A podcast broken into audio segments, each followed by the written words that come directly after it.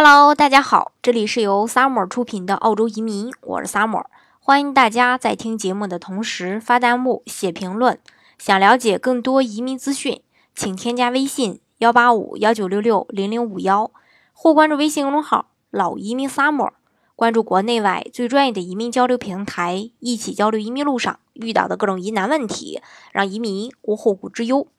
那澳大利亚也跟中国一样，也会存在这种地区经济发展不平衡的现象。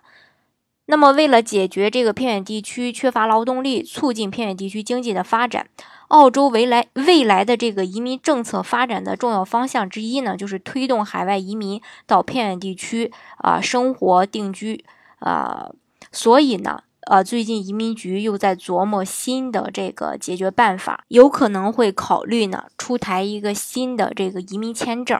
啊，让这个新移民强制的留在啊偏远地区。那在二零一六到二零一七年呢，有十八万三千六百零八人他获得了这个澳洲的永居，其中呢有一万两千人是通过这个偏远地区签证啊获得身份的。但是只有七千人真正的呃定居在了偏远地区，那其他人都选择了去其他呃地区发达的这个呃地方去生活了。那另一方面呢，就根据二零一七年在人口增长调查，悉尼人口的增加超过了十万人，那有百分之八十的人是来自海外的。那这样一来呢，就造成了偏远地区技术人才紧缺问题依然存在。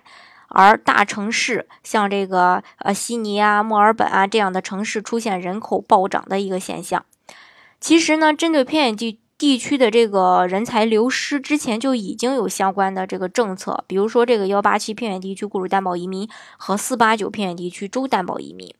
不过，目前偏远地区移民签证存在的问题是，虽然说他要求申请人必须在偏远地区工作一定的年限，或者说必须有偏远地区的这个雇主担保担保你，呃，移民，但是在转为。永久居民以后，法律呢并不会强制要求申请人继续的留在偏远地区。也就是说，获得 PR 以后，移民呃的这个申请人呢，呃可以自由的去选择自己想去的这个城市去发展。但是很多移民在获得这个呃 PR 后呢，就像刚才我说的啊，离开这个偏远地区，投奔大城市去了。那这种情况当然也让很多的雇主非常的寒心。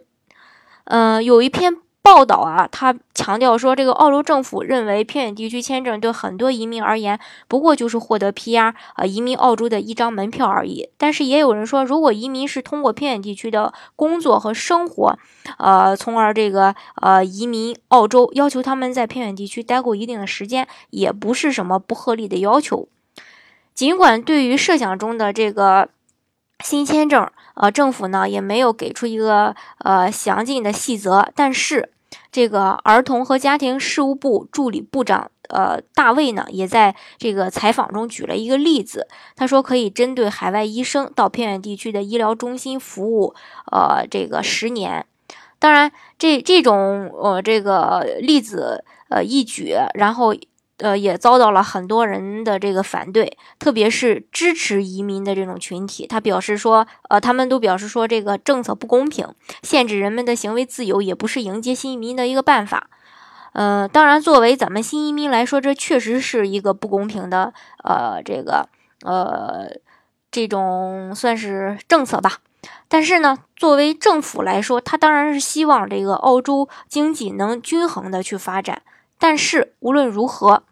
呃，这个政策还没出现啊，呃，也没有具体的这个公布是什么签证。但是，呃，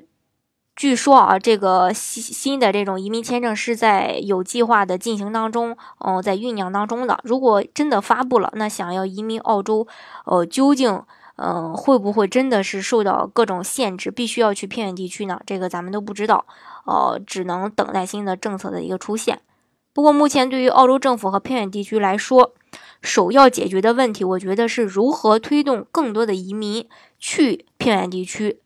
另一个，呃，其次的就是如何长久的留住新移民。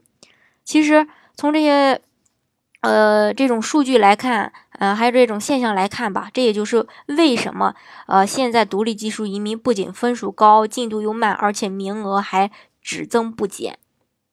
那至于这个新的移民政策会不会出现，嗯，咱们只能等消息了。呃，如果说有新的这个消息的话，我也会第一时间分享给大家的。好，今天的节目呢，就给大家分享到这里。如果大家想具体的了解澳洲的移民政策的话，欢迎大家添加我的微信幺八五幺九六六零零五幺，或关注微信公众号“老移民 summer”，关注国内外最专业的移民交流平台，一起交流移民路上遇到的各种疑难问题，让移民无后顾之忧。